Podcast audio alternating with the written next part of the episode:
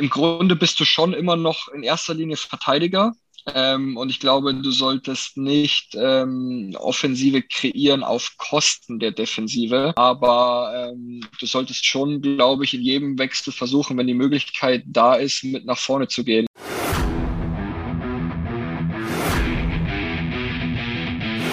The game is us. Big welcome to the SV Hockey Podcast, powered by Magnacom.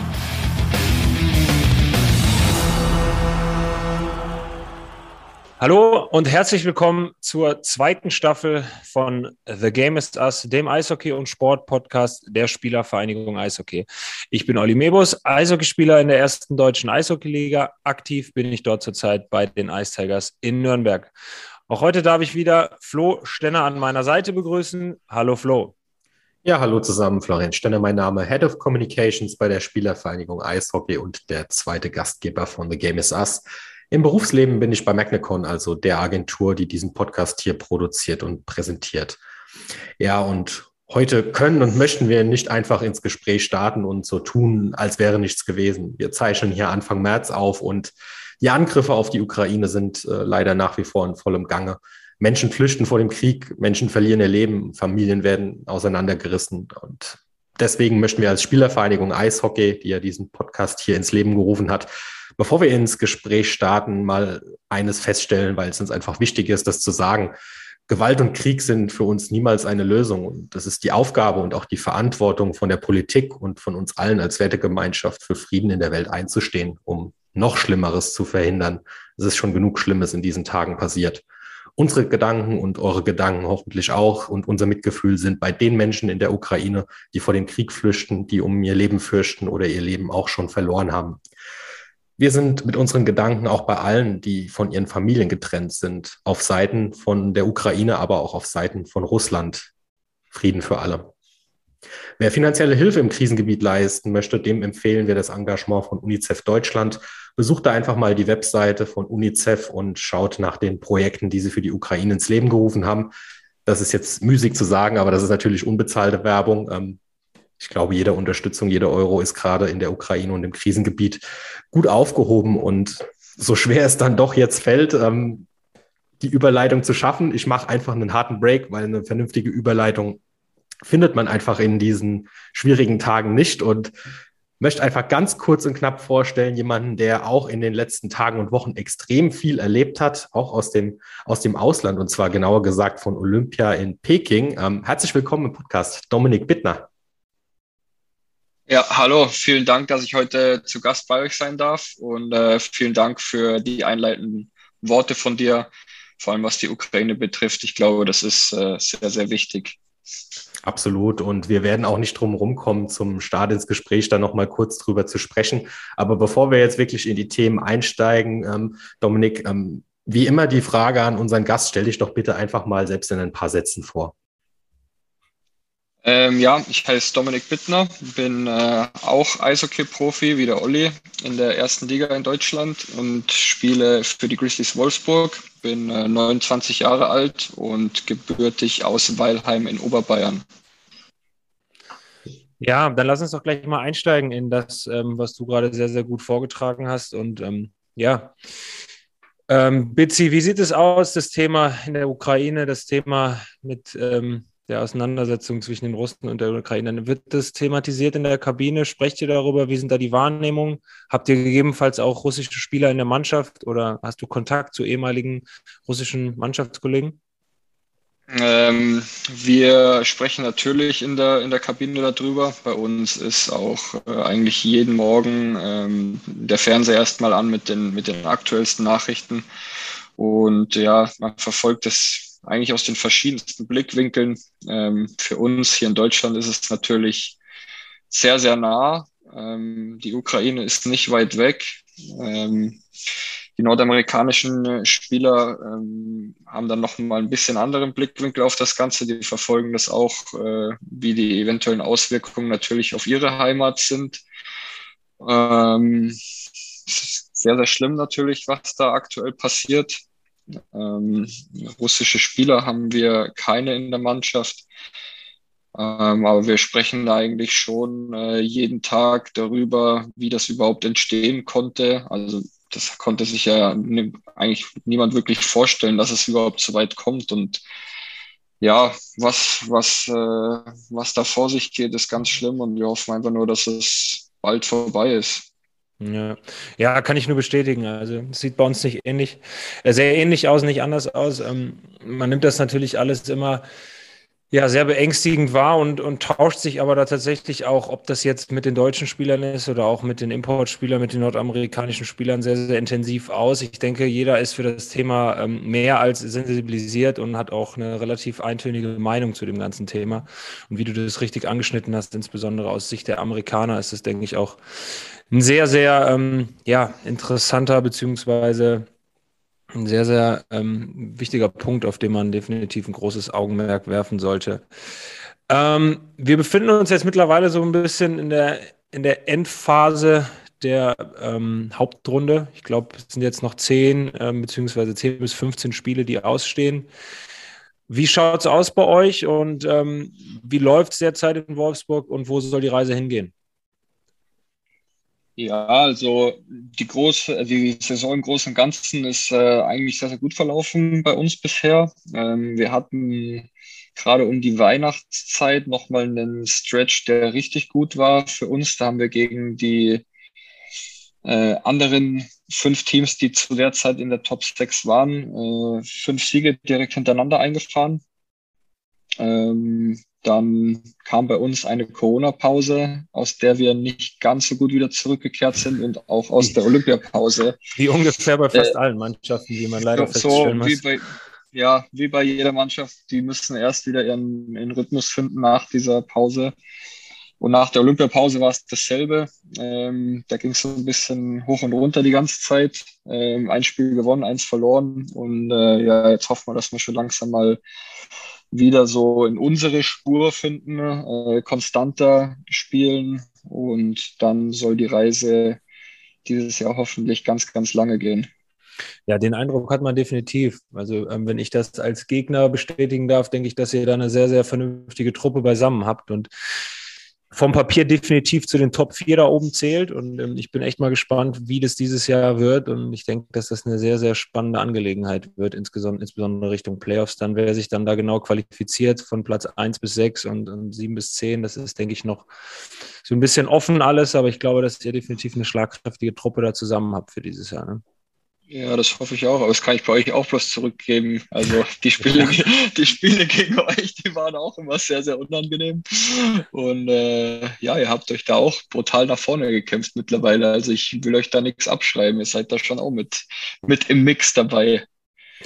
Gut. Wobei, Jetzt ist mal gut mit der ganzen Loberei hier.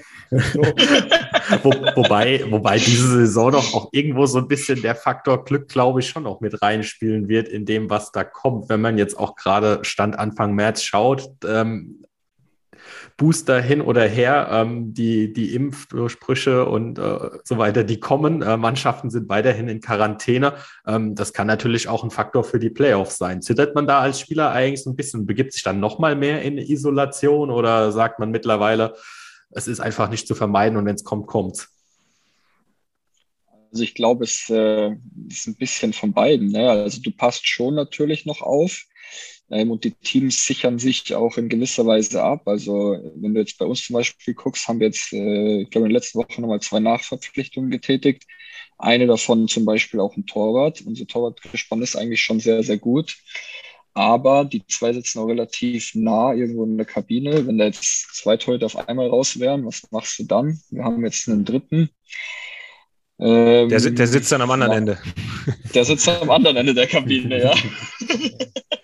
Die Wolfsburger, die. Am, ja, Ganz schön schlau sein. Ja, genau. nee, absolut. Kann, kann, ich nur bestätigen. Ähm, ich denke, es ist nicht ganz so eine außergewöhnliche Situation wie die letzte, in der wir wirklich äh, ja, zu sehr, sehr außerordentlichen Bedingungen aktiv waren, aber nichtsdestotrotz ist es dieses Jahr auch wieder sehr besonders. Also man passt natürlich auf, dass man sich jetzt nicht irgendwie draußen irgendwo nochmal ansteckt. Die Testerei ist natürlich auch irgendwo, falls sie noch vorhanden ist, ähm, sehr, sehr intensiv. Ich ähm, möchte jetzt nicht sagen lästig, aber man ist natürlich jetzt insbesondere mit der Omikron-Variante immer noch mal nervöser, ob es einen vielleicht nicht doch noch getroffen hat und ähm, was dann letztendlich daraus resultieren kann. Das haben wir, denke ich, alle gesehen, dass Mannschaften da mit zehn, ja, zehn, elf oder zwölf Spielern antritt. Inwiefern das Ganze dann natürlich dann wieder ähm, wettbewerbsverzerrend ist, und dann halt Einfluss auch, um Flo auf deine Frage nochmal zurückzukommen, Einfluss auf die Playoff-Teilnahme oder die Platzierung in der Tabelle hat. Ja, das muss man dann sehen. Aber leider ist das ganze Thema ähm, immer noch präsent. Und Aber hoffen wir, ich bin dass es besser froh. wird. Wir haben ja auch äh, hier wieder äh, in dieser Ausgabe so, so ein Überthema für die, für die Ausgabe mit Dominik Bittner uns überlegt. Und ich bin super froh, dass Corona nicht dominierend ist, weil es hätte definitiv so sein können. Ich möchte äh, mit dir, Dominik, und mit dir, Olli, ein bisschen über Olympia sprechen. Du hast schon angesprochen, Bits, ähm, ihr seid nicht so gut mit Wolfsburg oder ihr hättet besser aus der Olympiapause rauskommen können. Für dich war die Pause ja dann doch auch eher überschaubar, weil du warst Teil des Kaders der deutschen Eishockey-Nationalmannschaft, die die lange und weite Reise nach Peking angetreten hat. Ähm, jetzt, jetzt mal mit so ein paar Tagen Abstand auf das ganze Turnier und alles, was auf dem Eis und abseits des Eises ähm, passiert ist. Wir wissen das alle. Ähm, wir sind mit als Silbermedaillenträger äh, nach, nach Peking gereist und es wurde auch durchaus offensiv, wie ich finde auch zu Recht, ähm, ähm, wieder eine Medaille ausge ausgerufen von Spielern von, von Verbandsseite und so weiter. Man hat auch eine gewisse Erwartungshaltung in Eishockey Deutschland gehabt. Leider hat es äh, nach einer durchwachsenen Gruppenphase dann schon im ersten ähm, K.O.-Spiel nicht mehr gereicht. Ähm, mit ein bisschen Abstand, wie sehr beschäftigt dich das Thema noch und wie ist denn so dein sportliches Fazit ähm, auf die Olympiazeit gesehen? Ähm, ja, das Thema beschäftigt natürlich noch extrem, vor allem, weil eigentlich so von der Analyse her oder von dem Eindruck immer noch nicht wirklich äh, alles abgeschlossen ist und du immer noch nicht zu 100 Prozent sagen kannst, an, an welchen Dingen es äh, wirklich gelegen hat bisher, weil da natürlich ganz, ganz viele Sachen zusammenkommen. Ähm, es war natürlich enttäuschend, in der ersten K.O.-Runde gleich auszuscheiden. Man muss sagen, die Slowakei hat aber auch wirklich sehr, sehr gut gespielt. Die sind ja auch danach relativ, äh, relativ eine Medaille geholt, Bronzemedaille, die sind sehr weit gekommen. Ähm, ja, bei uns hat leider nicht alles gepasst. Ähm, wir hatten anfangs, glaube ich, ja schon Probleme auf der kleinen Eisfläche und äh, ich glaube, durch diese Probleme, die wir in den ersten Spielen vielleicht hatten, haben wir ein bisschen Selbstbewusstsein verloren in unser Spiel, sind auch von unserem Spiel abgekommen, sind, haben nicht wieder wirklich zu unserem Spiel zurückgefunden, über das ganze Turnier hinweg nicht. Und, was meinst du damit ähm, konkret? Was, was äh, hat irgendwie nicht funktioniert äh, von eurem Spiel? Also ich meine jetzt eigentlich gar nicht wirklich was Taktisches, sondern ich würde mehr auf was auf diese Einheit, diese mhm. verschworene Einheit und das einfach Rädchen ineinander greifen und äh, auch das Kämpferische, das hat irgendwie, wir waren oftmals, wir haben zwei das eine gedacht und drei das andere oder vier waren da unterwegs und einer ging wechseln. Ähm, irgendwie haben die fünf Rädchen, die fünf Spieler auf dem Eis nicht ineinander gegriffen. Es ist nicht, es ist nicht äh, ja, der gleiche Kampfgeist oder Spirit entstanden wie bei der WM oder auch dem letzten Deutschland Cup. Obwohl wir es alle eigentlich wirklich gewollt haben, ständig auch darüber gesprochen haben und wir haben es wir haben es leider nicht hinbekommen. Florian, dir ist der geborene Sportreporter und Moderator verloren gegangen. Diese, Präz diese, präzisen, diese präzisen Nachfragen, woran hättet ihr liegen? Ja, woran hat es gelegen? da, freut sich, da freut sich jeder, freut sich jeder Sportler drüber. Ähm, Bitz, ganz kurz, um jetzt nochmal ähm, von dieser sportlichen ähm, ja, Geschichte ähm, abzukommen, wo wir gleich noch ein bisschen drauf eingehen können, insbesondere von dem, was noch außen dann leider dazu kam. Ähm, nimm uns doch mal mit auf dieses allgemeine Erlebnis Olympische Spiele, ne? mit Abflug, mit Anreise, mit allem Tritra-Trullala vor Ort, ähm, mit der Eröffnungsfeier, mit dem Leben im Olympischen Dorf. War das letztendlich so, wie du es dir vorgestellt hast und wie du sicherlich halt auch als Kind irgendwo mal davon geträumt hast? Oder war es auch vielleicht Corona-bedingt jetzt nicht, nicht ganz so cool? Ähm, ja, also es war trotz Corona war es eigentlich immer noch genau das, was ich mir vorgestellt habe. Ähm, es gab natürlich sehr, sehr viele Einschränkungen und ich glaube, ohne wäre es noch cooler geworden. Aber es ging natürlich nicht anders. Ähm, was ich sehr schade fand, ähm, war, oder ging auch nicht anders zu organisieren, aber es war im Prinzip, dass man drei verschiedene Dörfer hatte. Ich stelle mir das so ganz, ganz früher ähm, bei den Olympiaden, zum Beispiel Garmisch-Partenkirchen, wo wirklich alle Sportler wirklich in demselben Dorf waren. Ähm, mhm. Das stelle ich mir extrem cool vor. Das fand ich so ein bisschen schade, dass für uns keine Möglichkeit gegeben hat oder es hätte sie gegeben, aber zeitlich nicht umsetzbar zu den Skifahrern rauszufahren oder zu wer, wer, zu wer war bei euch jetzt im Dorf mit, wenn du sagst, die drei verschiedenen? Ja, bei uns im Dorf waren im Prinzip alle Hallensportarten, also Curling, Eisschnelllauf, Shorttrack, ähm, Eiskunstlauf, wir die Eishockeyspieler und dann diese Big Air Schanze, also für die mhm. Freestyle, Snowboarder und Skifahrer. Das war die, da, das die, die Skisprungschanze oder die Schanze, die da mitten in diesem alten Industrie ja. aufgebaut wurde. Das genau, ja. Sah im Fernseher auch ganz fein aus. Ja, nee, aber da konnten wir mal hin. Das war echt ein, das war ein Hammer-Event. Ich habe ich bin angekommen, ich habe überhaupt nicht verstanden, um was es überhaupt geht. Ich habe mir das Ding angeschaut, habe mir die Sprünge angeschaut und habe ich irgendwann mal neben mir einen Schweizer gefragt, was da eigentlich gemacht wird. Also die springen mhm. da drüber, aber ich kann nicht sagen, was war gut, was war schlecht. Und dann hat er mir halt erklärt, ja, neue Sportart, die müssen drei Tricks performen, ähm, müssen mindestens zwei verschiedene machen und müssen mindestens einmal in die linke Richtung sich drehen und einmal in die rechte Richtung sich drehen. Und dann gibt's halt eine Bewertung, wie schwierig der Trick war und wie sauber ausgeführt war. Da habe ich mir schon ein bisschen, bisschen mehr darunter vorstellen Für mich sind die da alle halt über die Schanze gesprungen, haben irgendwas Cooles gemacht.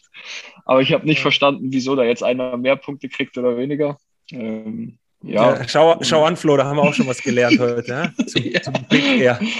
Ja. ja, und dann habt ihr, ihr habt in, in, in Vierer-Apartments gewohnt in dem Dorf und, und Essen gab es dann quasi in so einem gesa gesammelten Zentrum, ähm, wo man sich dann wahrscheinlich aus vielerlei Köstlichkeiten bedienen konnte oder wie kann man sich das genau, vorstellen? Genau, ja. Ja, also erstmal zu den Vierer-Apartments, das war ziemlich cool. Also die haben da äh, richtige Wohnblöcke gebaut und es gab äh, auf jedem Stock entweder Zweier- oder Vierer-Apartments. Ähm, ich war in einem Viererzimmer mit den Bavarian Bombers, mit Stefan oh. Leubel, Tobi Rieder und äh, Tom Kühnhackel. Wir waren äh, Team Bavarian Bombers und äh, ja, wir hatten eine saugute Zeit, wir hatten echt Spaß da. Ähm, waren eigentlich auch relativ viel immer so dann auch zu viert unterwegs. Ähm, und ja, wenn du das Essen ansprichst, das war wirklich so eine riesengroße Mensa, die auch rund um die Uhr auf hatte. Also da konntest du zu jeder Tages- und Nachtzeit hingehen. War immer was da. Die haben auch wirklich zu jeder Zeit sowohl Frühstück als auch äh, Hauptmahlzeiten da gehabt. Mhm. Und ähm, ja, auch echt große Auswahl. Ich glaube, ähm, das mit den 24 Stunden ist bestimmt, äh, weil da manche Sportler sich wahrscheinlich gar nicht von der Zeit her umstellen. Also ich ja. glaube, dass dann, wenn, wenn das Sportler wissen, sie haben nur diesen einen Wettkampf und kommen vier, fünf Tage davor an, dann bleiben die vielleicht in ihrem Rhythmus zu Hause und stehen dann nur zu ihren Trainingszeiten auf und gehen zu ihrem Wettkampf und dann sechs Tage später fliegen sie schon wieder heim, aber die, die passen sich da bestimmt nicht an. Ähm, ja, und wie gesagt, also Auswahl war riesengroß. Es gab alles. Es gab äh, ja asiatisch natürlich, also es gab eine Hotpot Station, Bowls, es gab äh, vegan, glutenfrei, halal. Es gab Salatbar, europäische Gerichte, Spaghetti Bar, also alles, was du, was du gebraucht hast. Das klingt natürlich sehr gut. Hört sich fast an wie so eine klassische Uni-Mensa. ja, so ähnlich. Das Einzige, was gewöhnungsbedürftig war, war in diesen, in diesen Boxen quasi zu essen. Also du hattest so, so Plexiglasscheiben links und rechts von dir und hast dein Gegenüber auch bloß eben durch die Plexiglasscheibe anschauen können. Das war das Einzige, woran du dich gewöhnen musstest. Ja, das glaube ich. Habt ihr viel Austausch vor Ort gehabt mit anderen Athleten auch oder war das leider nicht so gut möglich? Mm, nicht so wie, wie, ja, gewünscht ist vielleicht falsch, aber es wäre schon cool gewesen, wenn du den einen oder anderen mehr kennengelernt hättest. Ähm, der Stefan und ich, wir haben äh, an einem Tag sind wir durchs Dorf gegangen und haben so ein paar Fotos vor gewissen Sachen gemacht und zum Beispiel auch Fotos vor den Olympischen Ringen gemacht. Und damit dann äh, amerikanischen Eiskunstläufer kennengelernt, der dann quasi ein Foto von uns zusammen gemacht hat so kommst du dann ab und zu ins Gespräch, aber jetzt in der ja. Mensa war es irgendwie, ist schon jeder so auf seinen Platz gegangen und hat, also du hattest nicht deinen festen Platz für die ganze Zeit, sondern du bist halt dann an den Platz gegangen und hast dann mit deiner Gruppe gegessen. Gerade weil wir ja eh als Mannschaft eigentlich immer unterwegs waren, waren wir dann schon sehr unter uns. Mhm. Und ja, bei den Einzelsportlern hast du aber gemerkt, wenn da jetzt, also zum Beispiel war einer, glaube ich, aus dem Shorttrack dabei, ähm, aus Israel. Der ist alleine da und der hat sich dann so mit den anderen Einzelsportlern aus dem Shorttrack, also dann waren da quasi so eine Gruppe nur Shorttracker, aber da war halt dann einer aus Israel, einer aus Spanien, zwei aus Österreich und vielleicht noch drei Schweizer. So, und dann sind die als Gruppe zusammengesessen. Aber weil wir eben als Mannschaft sehr, sehr viel schon unterwegs waren, aus dem Bus raus, in die Mensa rein, aus dem Apartment raus in die Mensa rein äh, haben wir tatsächlich gar nicht so viel Kontakt gehabt mit anderen Leuten. Was aber cool war, war, dass äh, ja das restliche deutsche Haus uns mega, mega unterstützt hat und zu all unseren Spielen gekommen ist. Also die ganzen anderen Athleten haben sich das wirklich so eingerichtet, ähm, dass sie auf unsere Spiele kommen. Und äh, ich weiß nicht gar nicht mehr, in welchem Spiel es war. Ich weiß nicht, ob es gegen die USA oder gegen die Slowakei war, haben die sogar im Stadion die Mülltonnen abgebaut und umgedreht und als Trommeln verwendet. und, da, und, da, richtig Stimmung gemacht im Stadion. Das war cool. Also ja, wir haben es wir haben's leider nicht zu so, zu so vielen Events von den anderen Sportlern geschafft. Äh, erst dann, wo wir ausgeschieden waren, waren wir dann mal äh, beim Short Track, um die Anna Seidel zu unterstützen. Mit das ist mir im, im, Fernsehen auch aufgefallen, aber ich weiß nicht, ob ihr es auch äh, während dem Spiel gemerkt habt, aber man hat da gerade durch die Mülltonnen gemerkt, dass der ein oder andere noch nicht so ganz regelsattelfest ist, ja. was das Eishockey ja. angeht, weil dann doch ab und zu an der falschen Stelle eine Stimmung war. Ne? Genau, und jetzt weiß ich auch, es war gegen die USA, weil da war diese, äh, die, die Challenge, die Video-Challenge ja. bei dem einen Tor. Ähm, und die wurde irgendwie, wurde halt dann quasi gesagt, dass es ein Tor für die USA war. Und dann kam die Durchsage und die Deutschen sind ausgerastet, weil sie gedacht haben, es wäre kein Tor und haben aber komplett das verstanden. Die haben auf die Trommel und ja, haben die dann geschrien. Gell? Und äh, ja, ich glaube, die haben es erst ein paar Minuten später verstanden, als dann auf der Anzeigetafel ein Tor für die USA mehr war. Toll. Das, das, heißt aber auch irgendwo, ähm, du hast ja jetzt äh, sehr, sehr schön geschrieben mit den, mit den drei Dörfern und, und so weiter und so fort, aber so wirklich das ganze Team Deutschland hat man dann im Prinzip wirklich nur einmal so komplett vereint gehabt bei der Eröffnungszeremonie? Ja, das stimmt. Also das war das einzige Mal, ähm, als wir alle zusammen waren. Und selbst da war es wirklich schwierig, Leute kennenzulernen oder ins Gespräch mhm. zu kommen, weil wir, wir haben uns quasi gesammelt getroffen in unserem Dorf und also als Deutschland in unserem mhm. Dorf ähm, und wurden dann zu unserem Bus geleitet. Mhm. Und in dem haben wir dann gewartet, bis quasi, äh, da war dann die Reihenfolge schon aufgeteilt, wer wann einläuft. Und wir waren relativ spät dran, bis alle anderen Busse dann vor uns losfahren, damit quasi die Nation, die als erstes einläuft, als erstes mit dem Bus ankommt. Und ja, dann waren wir da schon ewig im Bus unterwegs und äh, sind zu tatsächlich unserem Eisstadion äh, gefahren. Und im Eisstadion hatten wir dann so Sektionen, wo sich dann Deutschland getroffen hat, die ganzen anderen Nationen sich auch mhm. getroffen haben. Und da erst bist du auf die, auf die anderen Athleten getroffen. Und da hast du dann nochmal ungefähr eine Stunde gewartet, bis es dann losging. Und dann bist du rüber ins andere Stadion, in dieses Birds Nest, was wirklich beeindruckend war. Das Stadion war riesig. Äh, da bist du dann rübergegangen und eigentlich hattest du nur diese eine Stunde Zeit, vielleicht mal mit anderen Leuten zu reden. Aber auch da war es ja so, dass wir eigentlich als Eishockey-Mannschaft zusammengesessen sind und ja, du nicht wirklich viel Kontakt hattest mit den anderen Leuten. War das dann so für dich? Sorry, ähm, da, dass ich da vielleicht noch kurz nachfragen kann, weil letzten Endes ist das ja auch super spannend, weil ähm, das ist ja auch so der Moment, wo die, wo die Bilder durch die äh, Pressebilder durch die Welt gehen und wo große Bilder auch für die Öffentlichkeit äh, produziert werden bei dieser Eröffnungsfeier. Aber so den Blick dahinter hat man ja tatsächlich nicht. Man sieht die Athleten einlaufen und alle jubeln, äh, Party, Heiterkeit.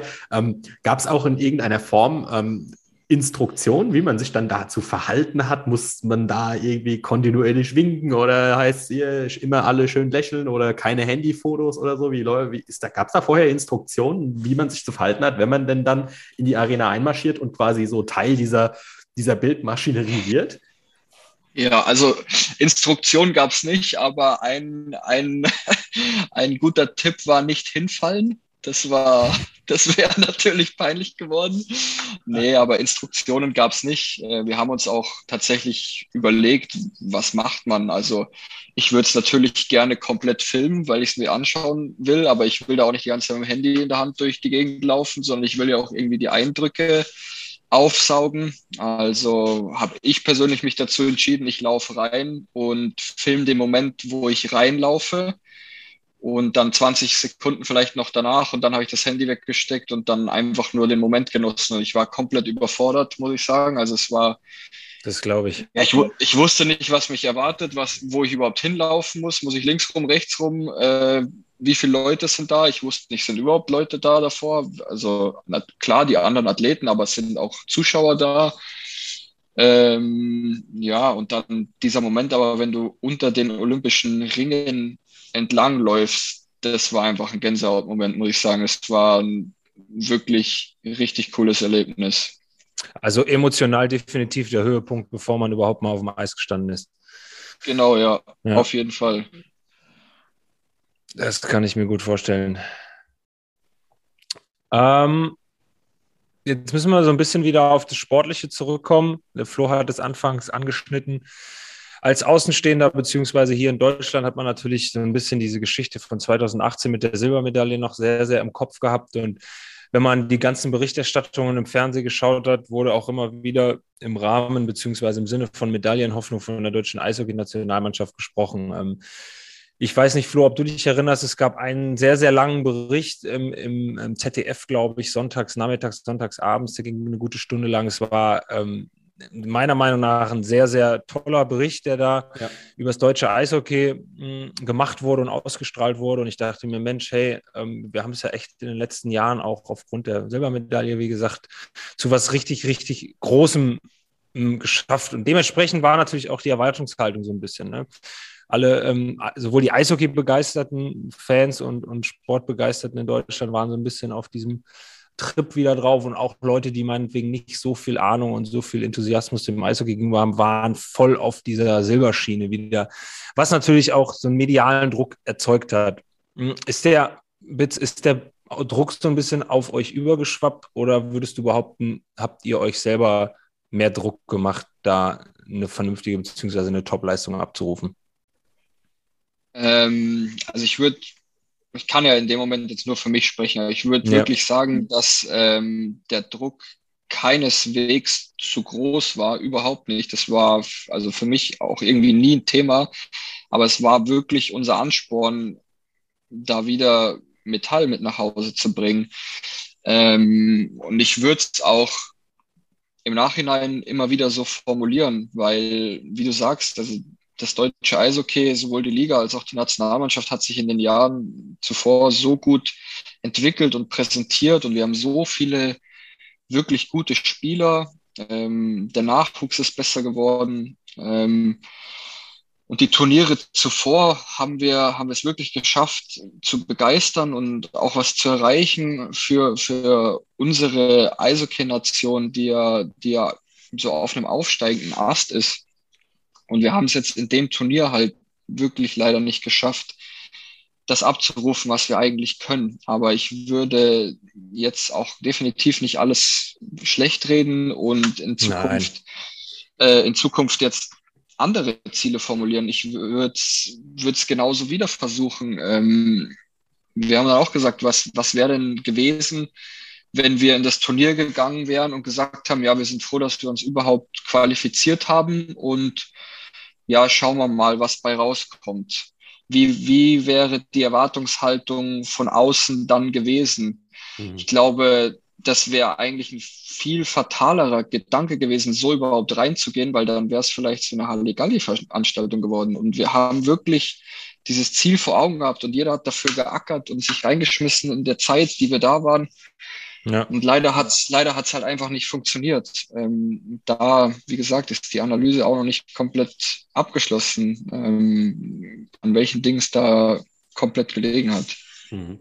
Du hast gerade ein ganz, ganz gutes Stichwort geliefert, in dem du vom Schlechtreden gesprochen hast. Und ähm, ihr, ihr, Jungs, ich weiß es, ihr, ihr, seid ja auch in den sozialen Medien aktiv. Und wenn man sich gerade nach dem Ausscheiden so ein bisschen angeschaut hat, was da in den sozialen Medien abgegangen ist, da war ja doch sehr viel Kritik zu lesen, ähm, aber eben auch nicht nur sachliche Kritik, sondern sowohl gegen die Mannschaft als auch gegen einzelne Spieler wirklich ähm, persönliche Kritik, die dann auch in dem ein oder anderen Kommentar wirklich unter die Gürtellinie gerutscht ist.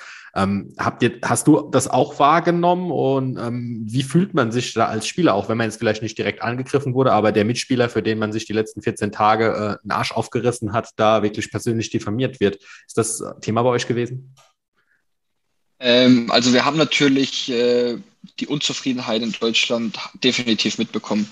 Ähm, und Kritik ist auch immer angebracht, solange sie konstruktiv bleibt. Ähm, in dem Moment, wo wir da drüben waren, haben wir uns aber in dem Sinne nicht beschäftigt damit, mm, dass es, dass es uns so groß beeinflusst, weil was uns in dem Moment eigentlich beeinflussen soll und mit dem wir uns beschäftigen, sollten, war alles, was innerhalb der Kabine ist. Also was, mhm. was eben die ganzen anderen Mitspieler zu sagen haben und denken und auch was das Trainerteam und das Team hinterm Team, also auch die Betreuer und so zu sagen haben, weil das ist quasi die Truppe, die gerade da drüben war und die, mhm. die gekämpft hat. Und wir, wir haben über viele Dinge gesprochen und versucht, äh, Anpassungen vorzunehmen und gewisse Dinge anzusprechen. Und ähm, ja, muss ich nochmal wiederholen, es hat leider nicht funktioniert ähm, für uns bei diesem Turnier. Ähm, und jetzt ist eigentlich eher so der, der Zeitpunkt, wo man sich auch wirklich alles andere noch anhören muss und kann und äh, über gewisse Dinge sprechen kann und Überlegungen anstellen kann, was man hätte noch anders machen können. Und dann gilt es auch daraus, da, da zu lernen und äh, in der Zukunft ähm, es besser zu machen. Die Zukunft, ja, ja super Stichwort. Ähm, kurze Frage dazu noch. Ähm, habt ihr euch im Nachgang, ähm, jetzt auch wohl wieder in Deutschland weit, per Zoom oder in irgendeiner Form auch nochmal irgendwie im, im Team miteinander connected und habt das Ganze nochmal in Anführungszeichen aufgearbeitet, auch mit Blick Richtung Zukunft oder war jetzt erstmal jeder nur für sich? Oder wenn es nicht passiert ist, ist das vielleicht noch äh, Plan, dass sowas passiert? Oder macht man da einfach einen Haken dran und sagt, das nächste Turnier kommt? Nee, also das haben wir eigentlich direkt am nächsten Tag angefangen. Ähm, Toni hat, bis wir zu Hause waren, mit jedem einzelnen Spieler sehr, sehr lange und ausführliche Meetings gehabt ähm, und sich von jedem Spieler individuell ähm, alles angehört, über das ganze Turnier gesprochen, ähm, dass er natürlich auch noch gewisse Eindrücke sammeln kann, wie, wie die Gedanken der einzelnen Spieler waren. Ich glaube, ähm, der ganze Staff vom DEB, die analysieren alle Spiele nochmal per Video. Ähm, und ich kann mir auch sehr, sehr gut vorstellen, dass jetzt im, im Nachgang äh, noch, noch Meetings stattfinden werden, ähm, und über, über gewisse Sachen auch gesprochen wird. Aber ich, ich glaube, es ist immer noch sehr knapp danach und äh, es war ja so ein langer Vorbereitungsweg und ja, auch die Zeit vor Ort war etwas länger, nicht so lange, wie wir uns erwünscht haben, aber ähm, es ist immer noch sehr, sehr kurz danach und äh, ich glaube, es ist eben noch nicht alles abgeschlossen. Ja, das kann ich mir sehr, sehr gut vorstellen, dass das alles ähm, sehr, sehr genau analysiert wird und auch mit den Jungs, die mit dir in Peking waren, mit denen ich jetzt schon sprechen konnte, haben das auch alle bestätigt. Ich kann es mir auch nur so vorstellen, dass der Toni das alles sehr, sehr akribisch analysieren wird und ähm, ja, da natürlich auch ähm, an Ursachen äh, oder auf Ursachenforschung geht. Ähm, das Thema Social Media, Flo, du hast es angesprochen, das muss ich sagen, das hat mich während dieser gesamten Zeit am aller, allermeisten ähm, wirklich schockiert. Da war ich teilweise fassungslos. Ähm, wir haben es geschafft und das äh, haben wir schon häufiger besprochen in den letzten Wochen, Monaten und auch Jahren, dass wir in Deutschland dieses deutsche Eishockey echt auf sehr, sehr stabile Füße gebracht haben, ob das in der Liga ist oder international, super Erfolge bei Weltmeisterschaften gehabt. Wir haben gute Jungs, die mittlerweile echt viel bewegen, auch drüben in der NHL. Und dieser mediale, ähm, ja, dieser mediale Druck, der aufkam und dann diese, diese mediale ähm, ähm, jetzt habe ich mich verhaspelt, die, der Druck beziehungsweise ähm, die Kritik, die über die sozialen Medien auf euch dann ausgeübt wurde, die war, die hat mich teilweise hat mich die, äh, fassungslos gemacht. Und dann habe ich auch hier mit einigen Mitspielern darüber gesprochen, was, ich meine, Fluch und Segen zugleich, Social Media brauchen wir nicht drüber reden, aber was sich Leute da rausgenommen haben, für Urteile zu bilden über einzelne Spieler, über Leistungen, ähm, da muss ich nochmal nachträglich sagen, also beim besten Willen, Leute, was um alles in der Welt gibt euch irgendwo das Recht, da so urteilend über die Mannschaft zu reden. Ich meine, um Gottes Willen, als wenn ihr da hingefahren seid und habt gedacht, wir machen jetzt mal hier eine Larifari-Tour und gucken, was passiert. Selbstverständlich habt ihr alle mehr als euer Bestes gegeben, dass es nicht sein sollte. War dann letztendlich so und es wird auch wie besprochen analysiert. Aber warum um Gottes Willen lassen sich Leute dazu verleiten, solche Kommentare da im Internet loszulassen. Ähm, hm. Weiß ich nicht, ob ihr da noch irgendwas zu sagen wollt, aber da war ich echt mehr als schockiert. Ja, man, vor allen Dingen muss man ja auch mal sehen, wie ihr es beide jetzt schon gesagt habt, wo das deutsche Eishockey herkommt. Also wenn vor 10, 15 Jahren hätte mit Sicherheit kein Mensch sich auch nur ansatzweise so eine Kritik angemaßt, weil das Eishockey da einfach noch ganz woanders gestanden hat, geschweige denn noch ein paar Absolut. Jahre zurück. Was ich wiederum, ähm, ich habe es genauso schockiert zur Kenntnis genommen, ähm, aber ich sehe auch immer so ein bisschen das, das Gute in den Menschen und was ich genauso wahrgenommen habe und was man an der Stelle, glaube ich, auch nochmal lobend erwähnen sollte für jeden, der das getan hat.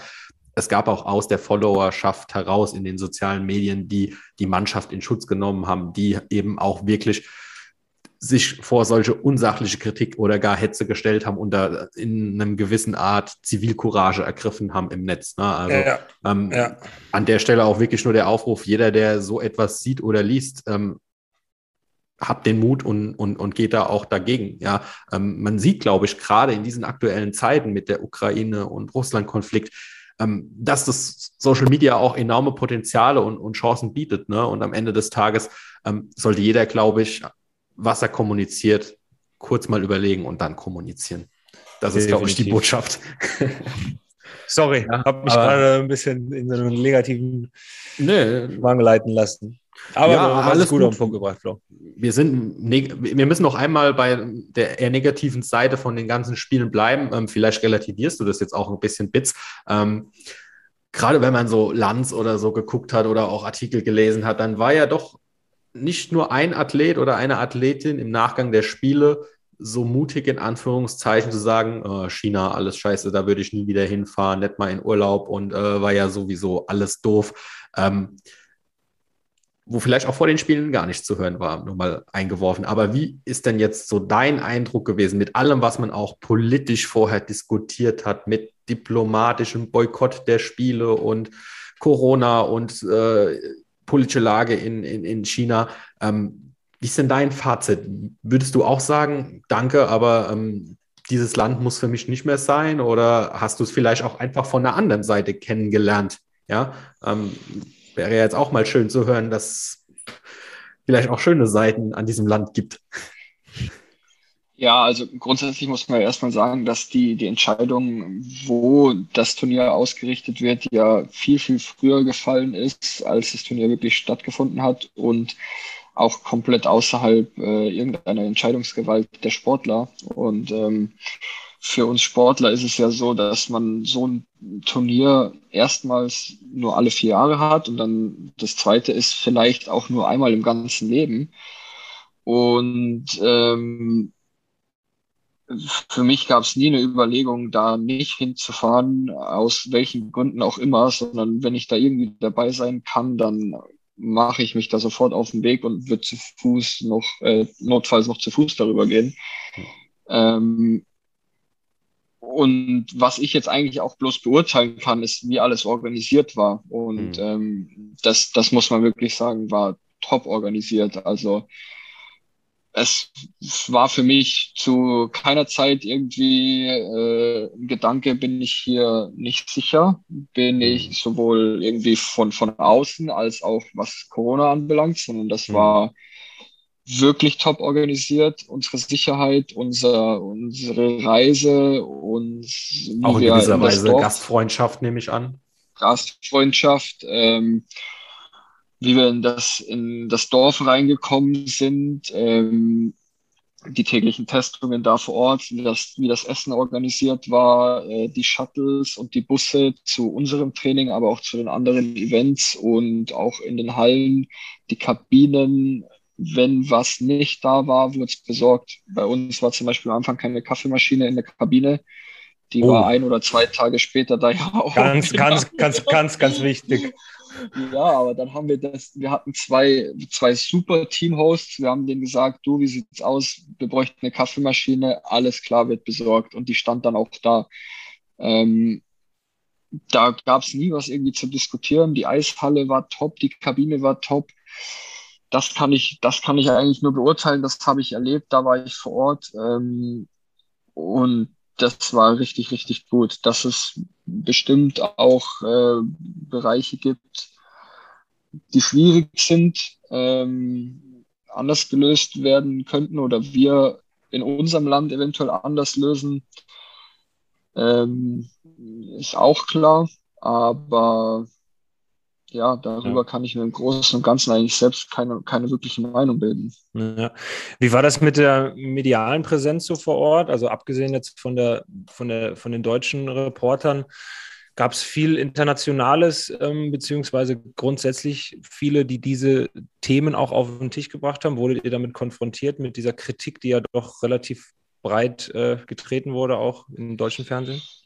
Ja, äh, tatsächlich vor Ort überhaupt gar nicht. Also ähm, es waren schon viele Reporter vor Ort, nicht nur Deutsche. Wir hatten auch eine riesige Mixzone, wo du fast fünf Minuten gebraucht hast, bis du überhaupt durchgelaufen bist nach dem Spiel. Ähm, aber damit wurden wir vor Ort tatsächlich überhaupt gar nicht äh, konfrontiert. Ne. Okay. Ja, war jetzt, finde ich, auch echt mal, mal, mal gut und wichtig zu hören. Ähm, Stichwort Gastfreundschaft, Stichwort Organisation. Das wird ja letzten Endes von den Menschen dort vor Ort mit Leben gefüllt und dass es eben nicht nur die Schattenseiten gibt. Ähm, da komme ich jetzt, oder bevor ich in Rage komme, vielleicht wirklich nur zwei, drei Sätze dazu. Aber die Welt besteht ja so oft aus, aus Narrativen, ne? ähm, Erzählungen. Ja, das, das fängt an mit dem, dem Titeltraum von Team Deutschland beim Eishockey. Das geht weiter mit der Ukraine-Krise, die wir gerade haben, wo Gott sei Dank sich das Narrativ nicht durchgesetzt hat, dass es ganz Russland ist, was hier gerade auf die Ukraine einfällt, sondern dass sich das dann doch eher auf einen Menschen beschränkt.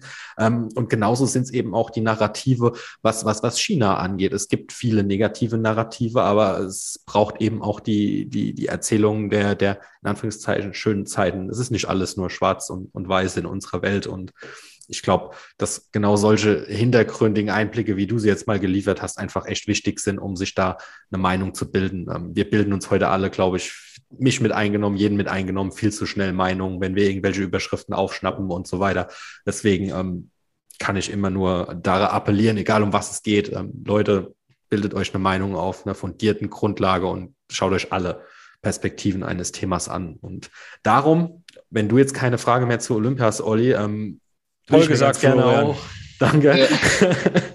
Würde ich mir ganz gerne auch noch zusammen mit dir den, den, den Menschen Dominik Bittner ein bisschen anschauen in der, in der verbleibenden Zeit. Und ähm, beschreib doch einfach mal zum Start, ist jetzt ein harter Break, ich weiß, aber beschreib doch einfach mal zum Start deinen sportlichen Werdegang. Sprich, wo hast du das Eishockey spielen gelernt? Wie bist du überhaupt zum Eishockey gekommen und was waren so deine Stationen?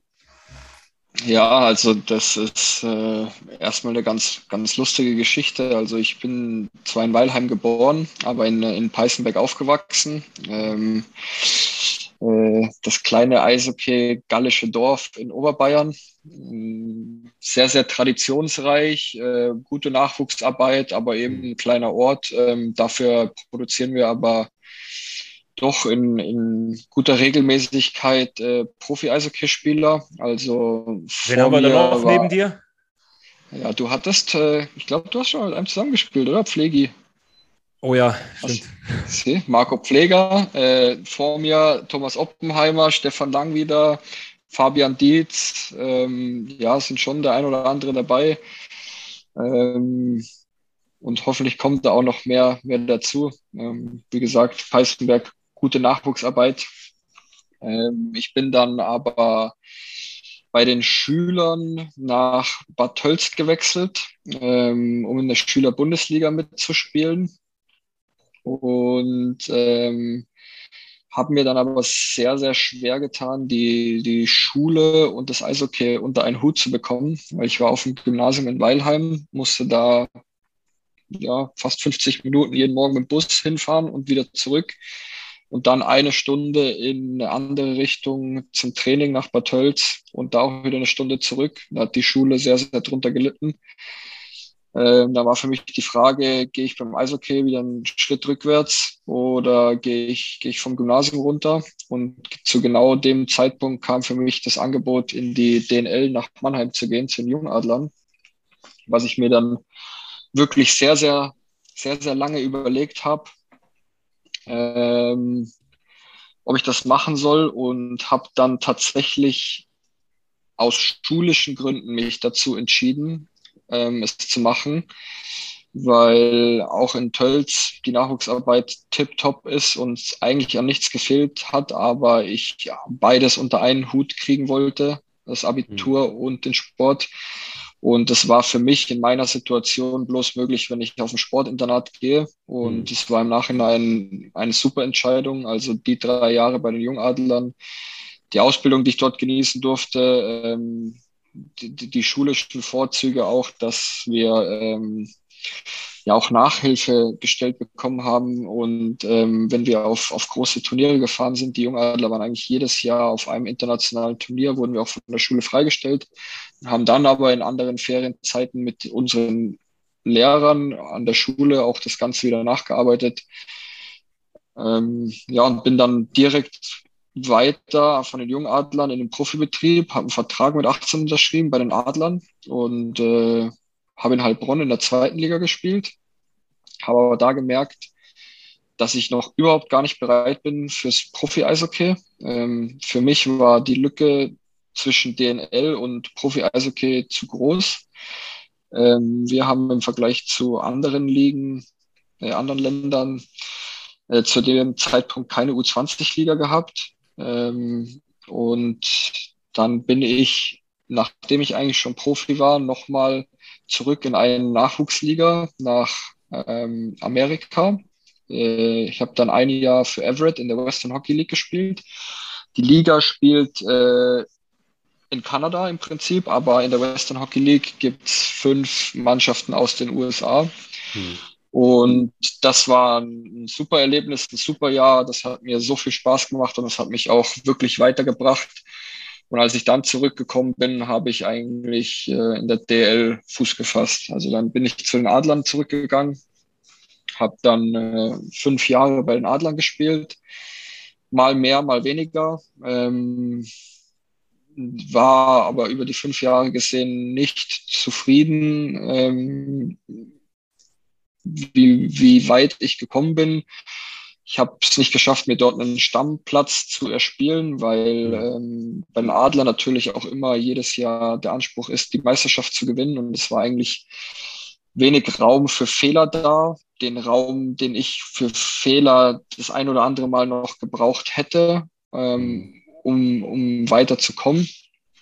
Und habe dann bewusst ähm, den Weg nach Schwenningen gewählt. Ich mhm. hatte eigentlich noch einen Jahrvertrag in Mannheim, aber wir haben uns dann auf, auf einen Auflösungsvertrag geeinigt, damit ich wirklich zu mehr Eiszeit komme und bin dann bewusst nach Schwenningen gegangen, weil ähm, da waren äh, zu dem Zeitpunkt Pat Cortina und Peter Rivecki-Pater Trainer. Pat Cortina hat mich, als ich 20 war und zurück aus Amerika gekommen bin, schon mal für drei Länderspiele eingeladen gehabt. Und ähm, Petteri Weckipater hatte ich die drei Jahre in der DNL in Mannheim. Und äh, von daher war es für mich ein logischer Schritt, zu einem mhm. Verein zu gehen, der nicht jedes Jahr den Anspruch hat, äh, eine Meisterschaft zu gewinnen, sondern die wissen, dass sie erstmal schauen müssen, die Playoffs zu erreichen. ähm, und auch bewusst auf gewisse junge Spieler gesetzt haben und versucht haben, die zu fördern und das zusammen mit einem Trainerteam, ähm, das weiß, wo ich herkomme, was ich, was ich eigentlich kann und äh, mich da auch, auch fördern wollen. Und auch die zwei Jahre in, in Schwenningen waren wirklich super und habe es dann geschafft, mir in den zwei Jahren einen Stammplatz in der DL zu erspielen, in beiden Special Teams zu spielen. Und dann war für mich aber der nächste Schritt, das Ganze jetzt wieder in, in einem etwas besseren Team zu schaffen und bin dann von Schwenningen nach Wolfsburg gegangen. Ähm, Wolfsburg zu dem Zeitpunkt, glaube der der erfolgreichste Verein ohne Meisterschaft. Also ähm, äh, immer die Playoffs mitgemacht, ähm, fast immer Halbfinale, sehr oft Finale. Ähm, leider hat der ganz große Wurf, das, zum ganz großen Wurf hat es leider da noch nicht gereicht, aber für mich war schon das Thema, okay, das ist ein Verein, der hat schon jedes Jahr den Anspruch, auf jeden mhm. Fall in Playoffs dabei zu sein und da die Großen richtig zu ärgern. Und ich wollte mir den Platz äh, da in Wolfsburg ähm, erkämpfen. Und jetzt bin ich, bin ich drei Jahre da, ähm, habe mega Spaß in Wolfsburg und ja, Letztes Jahr hat es leider auch wieder nicht zum großen Wurf gereicht, aber wir haben die Vizemeisterschaft äh, ja, ge gewonnen, kann man nicht sagen, aber mhm. wir haben es wir geschafft, wir haben es geschafft, äh, bis ins Finale wieder zu kommen. Und ähm, ja, dieses Jahr läuft bisher auch sehr, sehr gut. Und ja, wir wollen noch einen Platz weiterkommen als letztes Jahr. Wir sind alle gespannt. Ja, du hast jetzt schon die, die Ziele von, von dir und auch deiner Mannschaft so ein bisschen formuliert und ich fand es auch einen ganz tollen Abriss über dein, deinen Werdegang und da würde jetzt so viel drin schlummern, äh, nochmal wirklich in, in die Tiefe zu gehen, äh, mit Blick auf die Uhr müssen wir aber so ein bisschen, bisschen am Skript bleiben, aber fände ich tatsächlich spannend, weil ich habe die Idee will ich noch nicht verraten, aber ich habe da jetzt tatsächlich schon wieder ein komplettes Thema für eine neue Folge im Kopf, äh, wo sich lohnen würde, nochmal drüber zu sprechen. Wir haben ähm, Themenflucht für die nächsten anderthalb äh, Jahrzehnte. Ich ist tatsächlich so, aber wenn wir, wenn wir weiter so wachsen, haben wir auch die Berechtigung, die, äh, die zu diskutieren. Wir sind jetzt übrigens, ich glaube, bei Mosaida hatten wir 5000 Abonnenten gefeiert. Wir sind jetzt übrigens bei über sechs. also, ja, Sensationell. Äh, Wächst äh, und gedeiht. Äh, die Abonnenten kommen. Aber Thema Ziele, ähm, Bits. Ähm, du hast äh, auch eine Webseite und da habe ich gesehen, ähm, dein persönliches Ziel ist es auch, ähm, eine gewisse Anzahl oder ein Maß an Scorerpunkten zu sammeln. Ähm, du bist ja aber doch, doch ähm, wie unser letzter Gesprächspartner Mosaida, was von den Spielern angeht, Verteidiger. Ähm, Mosaida hat von der veränderten Rolle des Abwehrspielers ein bisschen gesprochen mit Blick auf die NHL. Ähm, Verteidiger müssen heute einfach mehr tun, als die, als die eigene Linie zu verteidigen, hat er so sinngemäß gesagt. Ähm, wie siehst du deine Rolle als Abwehrspieler und wie schaffst du es auch, torgefährlich zu sein? Und ähm, wie macht das ein Abwehrspieler eigentlich, ein Verteidiger, sich offensiv einzuschalten? Ist das reines Gefühl zu sagen, jetzt ist der Moment, ich muss mit nach vorne? Ist das Erfahrung? Ist das äh, ein Kommando von Mitspielern? Wie läuft sowas? Viele Fragen, sorry. Ja, ich weiß gar nicht, auch wo ich anfangen soll, aber ich gehe jetzt mal aufs Letzte zuerst ja. ein. Also wie, wie, wie kann sich ein Verteidiger einschalten? Also ich glaube, im Grunde bist du schon immer noch in erster Linie Verteidiger. Ähm, und ich glaube, du solltest nicht ähm, Offensive kreieren auf Kosten der Defensive. Also sprich, dass du auch keine Kraft mehr hättest, zurückzulaufen oder oder ähnliches. Aber ähm, du solltest schon, glaube ich, in jedem Wechsel versuchen, wenn die Möglichkeit da ist, mit nach vorne zu gehen. Und gerade im Aufbau geht es eigentlich los. Wenn, wenn du den Aufbaupass spielst und, und dein, der Vorchecker, der auf dich zukommt, verliert das Laufduell gegen dich zurück, dann bist du eigentlich schon in einer guten offensiven Position, weil in dem Moment äh, greifst du als Mannschaft ja schon mal mit einem Mann mehr an, als der Gegner verteidigt, weil den hast du hinter dir gelassen. Und so sprichst du dann von 1 auf 0, 2 auf 1, 3 auf 2, 4 auf 3 in, in einer gewissen Weise immer immer nach, nach oben. Und äh, das, ist, das ist ein Moment, wo du als Verteidiger schaffen kannst, dich mit einzuschalten, wenn du aus der Zone heraus es schaffst, deinen direkten Gegner zu schlagen im Laufduell nach vorne. Und ansonsten ist es halt klassisch über die blaue Linie. Ne? Da gibt es mittlerweile die verschiedensten Spielzüge. Jede Mannschaft hat da was anderes. Und ähm, ja, ähm, das sind so die, die Möglichkeiten aus dem Spiel 5 gegen 5 heraus. Ähm, und ja, ansonsten ist natürlich das Überzahl noch ein sehr großes Thema. Ähm, dafür, wenn du da als Verteidiger dabei bist, bist du ja auch dafür da, Punkte zu kreieren. Olli, wie sieht es bei dir aus? Du hörst gerade so gespannt zu. ja, ich höre mir das mal an, wie das funktioniert. Bei mir ist das was anderes. Ähm, ich bin tatsächlich der Verteidigerin der Verteidiger. Also ich äh, mit Ach und Krach schaffe ich es mal zur zweiten blauen Linie nach vorne und wenn ich da bin, dann geht es ganz schnell Rückwärtsgang, Handbremse und zurück zur Bank zum Wechseln, dass da auch nichts anbrennt. Nein, Spaß. Ähm, ich glaube, ich muss mich so ein bisschen dem, was jetzt der Bitz gesagt hat und auch was der Mo Seider vor einigen Wochen hier von sich gegeben hat, anschließen. Das Spiel ist einfach in den letzten Jahren oder man kann schon sagen im letzten Jahrzehnt so viel schneller und so viel athletischer geworden.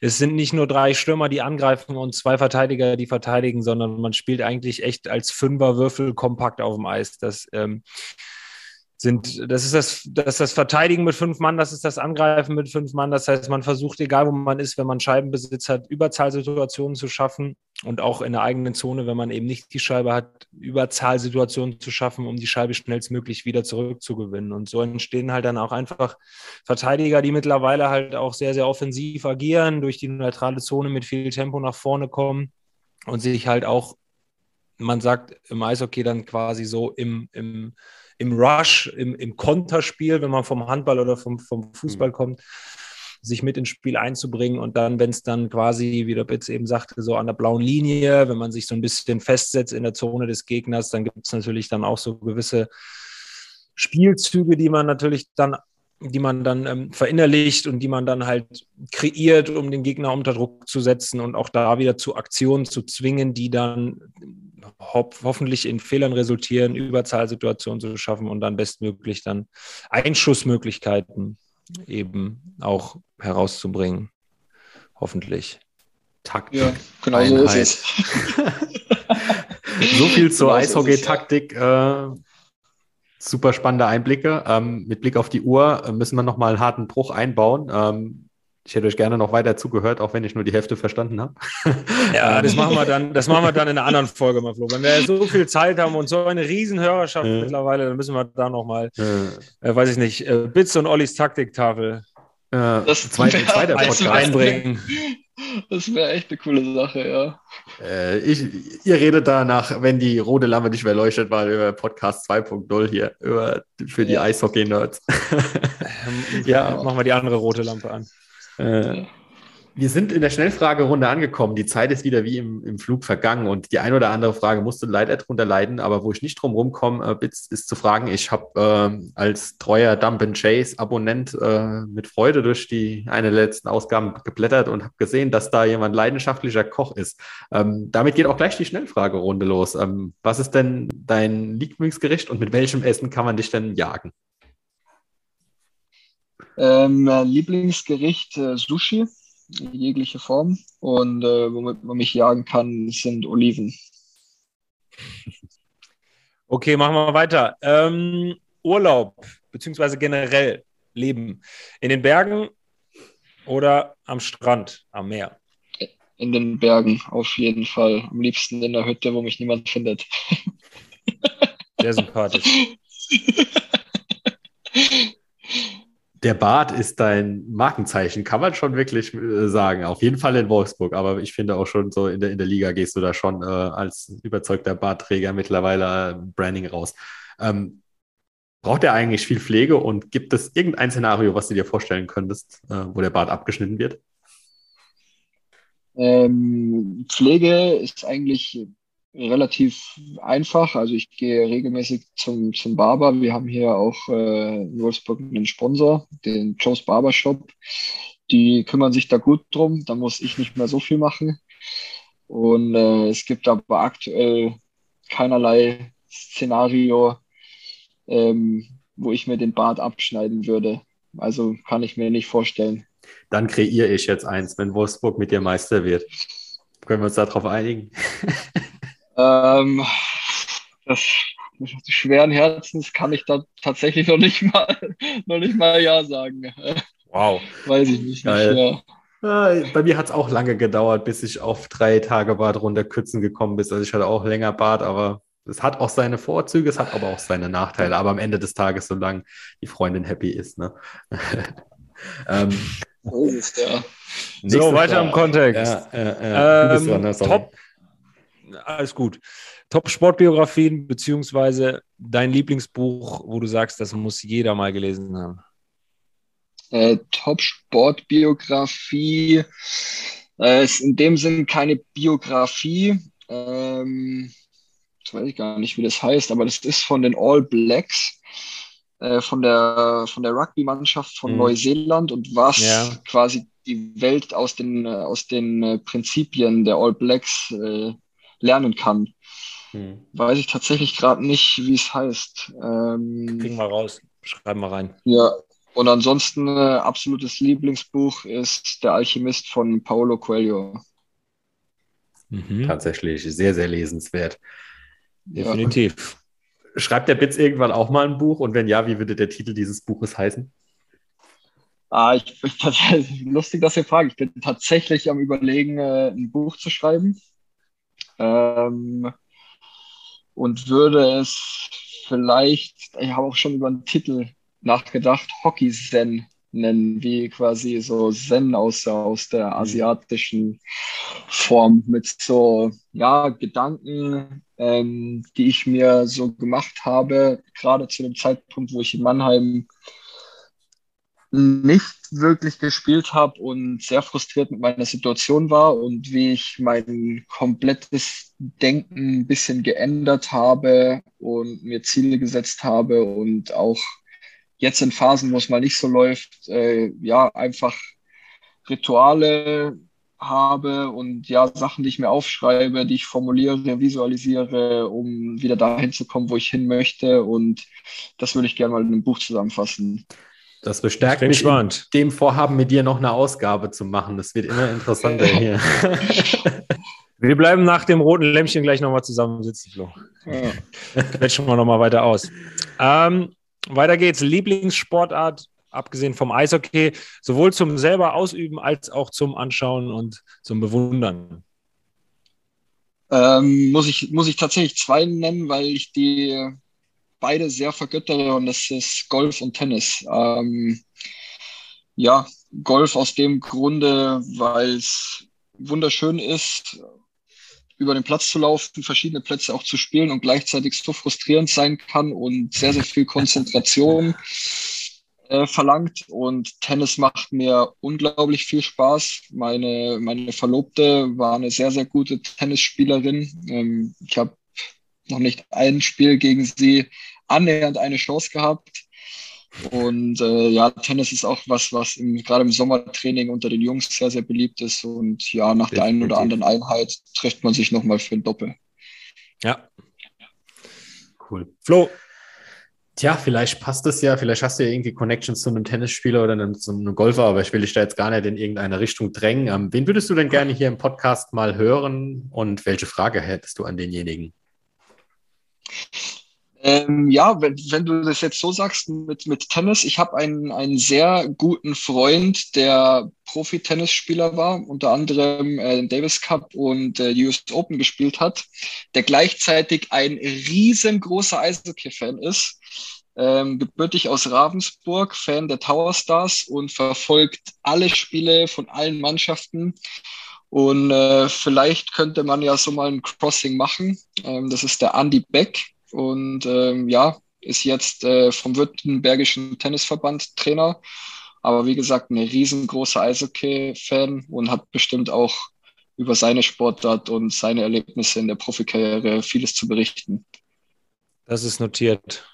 Top. Hättest du auch gleich noch eine Frage, mit der du ihn in Verlegenheit bringen willst, die wir in deinem Namen stellen dürfen? Wann sein Sohn denn mit dem Eishockey anfängt? ist ungefähr ein Jahr alt jetzt. Schöne Frage. Nehmen wir mit. Freut das sich war, bestimmt. Das war tatsächlich schon wieder eine Stunde geballter Eishockey und Sporttalk bei The Game is Us. Ja. Wir hoffen, ja. euch hat es da draußen gefallen, ihr Zuhörer. Und wenn ja und ihr es noch nicht getan habt, dann lasst bitte ein Abo da. Wir wollen weiter wachsen und zeigt den Podcast deshalb auch Freunden und Familie. Und gerne könnt ihr auch im Nachgang äh, Feedback oder auch Fragen zum, zum Gast äh, uns noch schreiben. Wir sind bei Instagram unter icehockey-podcast und bei Facebook unter The Game is Us erreichbar. Das war's von meiner Seite. Mir bleibt nur noch zu sagen, vielen lieben Dank für deine Zeit, Olli, und vielen lieben Dank für deine Zeit, Dominik Bittner. Cool, vielen, vielen Dank euch. Es hat äh, richtig Spaß gemacht. Danke auch. Macht's gut, ihr zwei.